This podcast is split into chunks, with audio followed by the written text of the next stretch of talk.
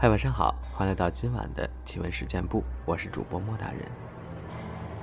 完全无品先生，他说扫墓到晚上七点半，山里暗得快，我跟我姑妈一行人先下山，结果鬼打墙被困在山腰上，绕山一圈，路全变成了垂直的峭壁，上不得也下不得。看到有个人影的上半身从山下上来。我过去，结果发现竟是一块墓碑。之前它确实是在动的，吓得我赶紧又跑了回去。直到晚上接近十点，下山的舅舅没看到我们，才点了炮仗回来找。炮仗一响，我们才顺利的下了山。原来这个鬼打墙是要用炮仗才能够消退的，这应该也算是一种幻觉吧。不知道，他说呢，雨天打车回家，空车，上车喜欢坐后座，就一直看着车窗外面。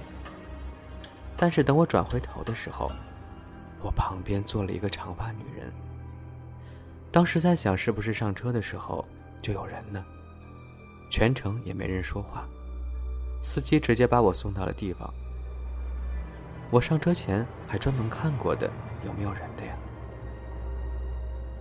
这个真的太恐怖了，你也没有告诉那个司机一声吗？修炼千年的大冰块，他说听我外婆说的。我一个村子的人，干完农活回家，已经是晚上了。经过一个下坡，突然，他听到背后的不远处有人叫他等一下。他停下来往后看，没有人，以为自己听错了，正准备走。又听到有人叫他，等一下。这回他回了一句：“好，快点儿。”可等了五六分钟也没见人来。他再问来了没，那人又说：“来了，等一下。”他又等了几分钟，后来才觉得奇怪，回头看了一下，什么人都没有，掉头就跑。后来他回到家，大病了两个月。刘雨涵，他说小的时候住在我爸分配的职工公寓里，大家都懂的，那种工程都是偷工减料的。我和我爸妈的房间是用半墙半玻璃隔开的。有一天晚上，不知道怎么就醒了，我一睁眼就看见我妈那边的窗户旁边站了一个只穿着红色内裤的人，一动不动地看着我。当时我下意识的就打开灯了。而灯亮的一瞬间，他就不见了。妈呀，真的吓死我了！我为谁蓄的长发？他说考研那天晚上，我住的宾馆标间半夜醒来，隐约看见对面床上有个绿色模糊的影子。打开灯，他就不见了。天呀，那你还睡得着吗？会不会影响考试？和胖白双下巴并肩征服地球。他说：“说个真事儿啊，真实的。老师的同学爷爷，有一年去世了。当地风俗，关摆三天。仪式都举行完后，第三天准备下葬。突然，棺材被猛敲。打开一瞧，他爷爷活过来了。后来他爷爷亲口说，有两个穿黑白衣服的人在带着他走。他很害怕，就往回跑。”跑了好久好久，看到前面有光亮，后来就醒了过来。之后又正常活了三年，才真正的离开，印象还挺深的。This episode is brought to you by Shopify. Forget the frustration of picking commerce platforms when you switch your business to Shopify, the global commerce platform that supercharges your selling wherever you sell. With Shopify, you'll harness the same intuitive features, trusted apps, and powerful analytics used by the world's leading brands. Sign up today for your $1 per month trial period at shopify.com slash tech, all lowercase. That's shopify.com slash tech. 从地狱里逃回来的人啊，蓝尽残阴。他说小时候睡到半夜突然醒了，厕所有声音， 就坐起来偷偷看。不知为什么，能穿过家里两道墙，直接看到厕所的浴缸。一浴缸里全是血，墙上也都是血。一个穿着血衣、长指甲、头发被血打湿成一缕一缕的人坐了起来，在血里开始梳洗，吓死我了。第二天回忆起来，以为是噩梦。恰巧我妈在跟朋友讲她做噩梦了，我一听，居然是一样的。从此，家里再也没有浴缸了。太可怕了！要是我会把那浴缸砸烂的，扔得远远的。Miss 杨小姐，她说小时候和我爸爸去参加葬礼，我们这边的葬礼都是在家里办的，遗体停在楼下的，有守夜的，有打牌的。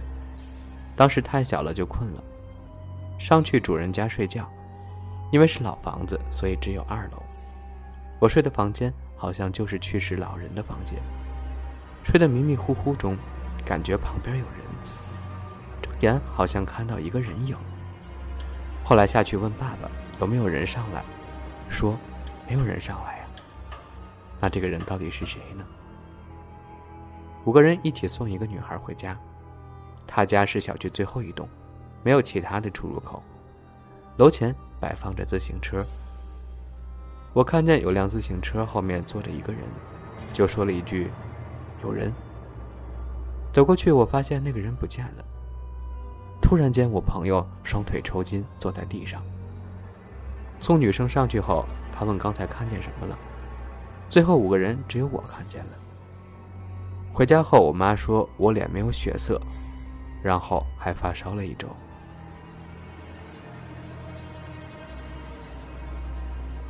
刘普通，今年过年回老家，我一个人提前回去的。家里一年没住人了，不免有些凉意。到家就把家里扫了个遍。中午了，我就想睡一会儿，睡之前还特意关了各个窗户，而厕所的门是用东西抵住的，一直开着。等我睡觉醒来，发现厕所门反锁了。开门的时候，我还不忘问一句：“里面是不是有人？”真人真事儿。提前回老家打扫卫生，晚上也就一个人住，一百多平方米，两层楼。早晨醒来的时候，听到楼梯上有脚步声，一直都有听到。后来妈妈他们回来了，就没有了。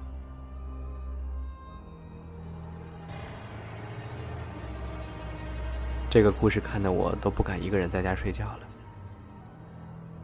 去新学校住宿，被三个鬼欺负，每天晚上对我是抓掐拧挠的，全身都是淤青，但是不疼，脖子上都是被掐的手印儿。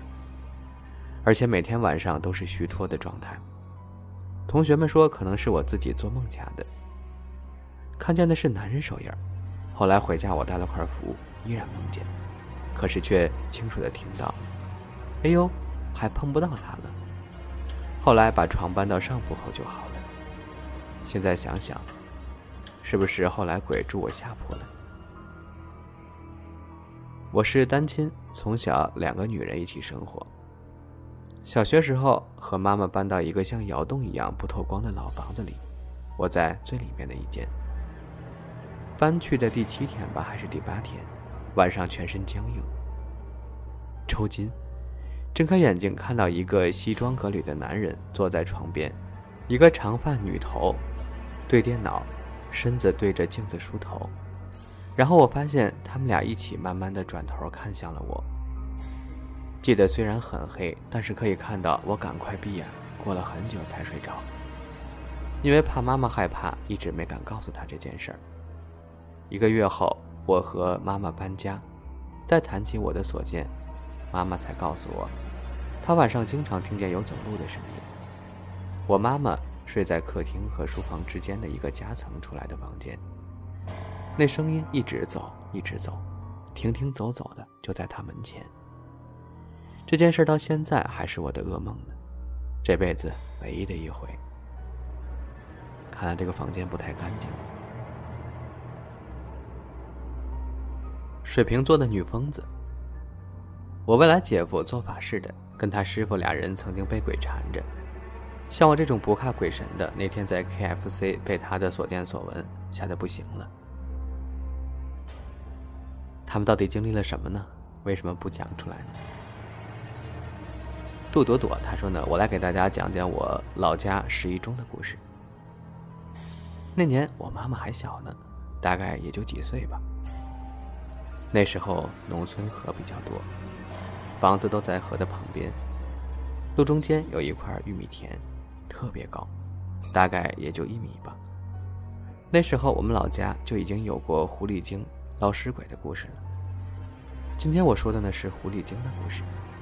现在的科学肯定会说人被鬼压床是生理反应，可是我接下来说的了，可没那么简单了。我奶奶家的西边房子，只要是男的住进去，都会有什么东西在身上压着，动不了，身体没劲儿。那时候我妈妈有三个哥哥，都被鬼压床了，就我妈妈没有过。我爷爷那年还在上海工作呢，得知消息立马回家，当晚拿了把扫把，睡在西边的房子。结果过了会儿，还真有东西来压他了。然后我爷爷在意识存在时拿了扫把一打，好家伙，砰的一下，什么东西倒在了床下。当时穷啊。床下面都是高高的木头，所以声音好大。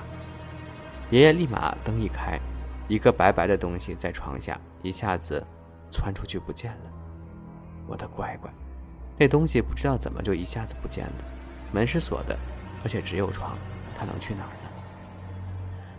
最后爷爷他们一家搬家了，就再也没有遇到过了。双眼皮，他说七八岁的时候吧。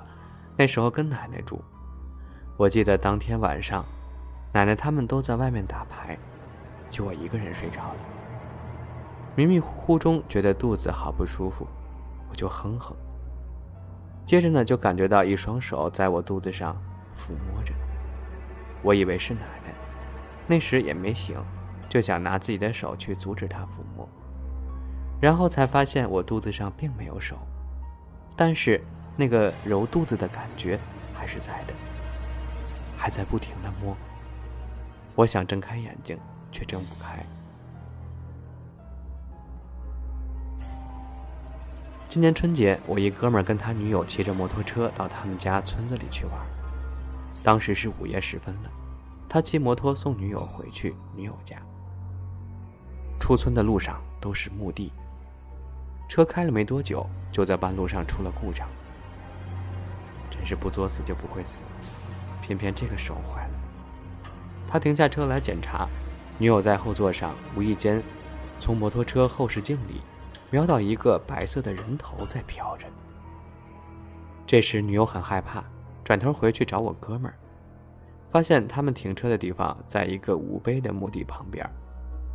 一下子俩人脑子都炸了。我朋友跳上车，这时候发现车子突然又好了。轰隆隆，飞也似的狂奔，离开了那个诡异的地方。这个真的吓到我了。过期蛋六幺零，他说：“每当走向阴暗的后楼梯，推开门的那一刻，我总觉得有个影子看着我呢。等我过去，每当电梯打开那一刹那间，总觉得有什么其他的物体脸跟我靠得特近。如果我真的遇见了。”我一定要自拍下来。再说最后一个，并忘。他说五岁的一个晚上，当时跟爷爷奶奶睡，他们都睡着了，我还睡不着。然后就有男人的声音一直喊着：“点点，点点。”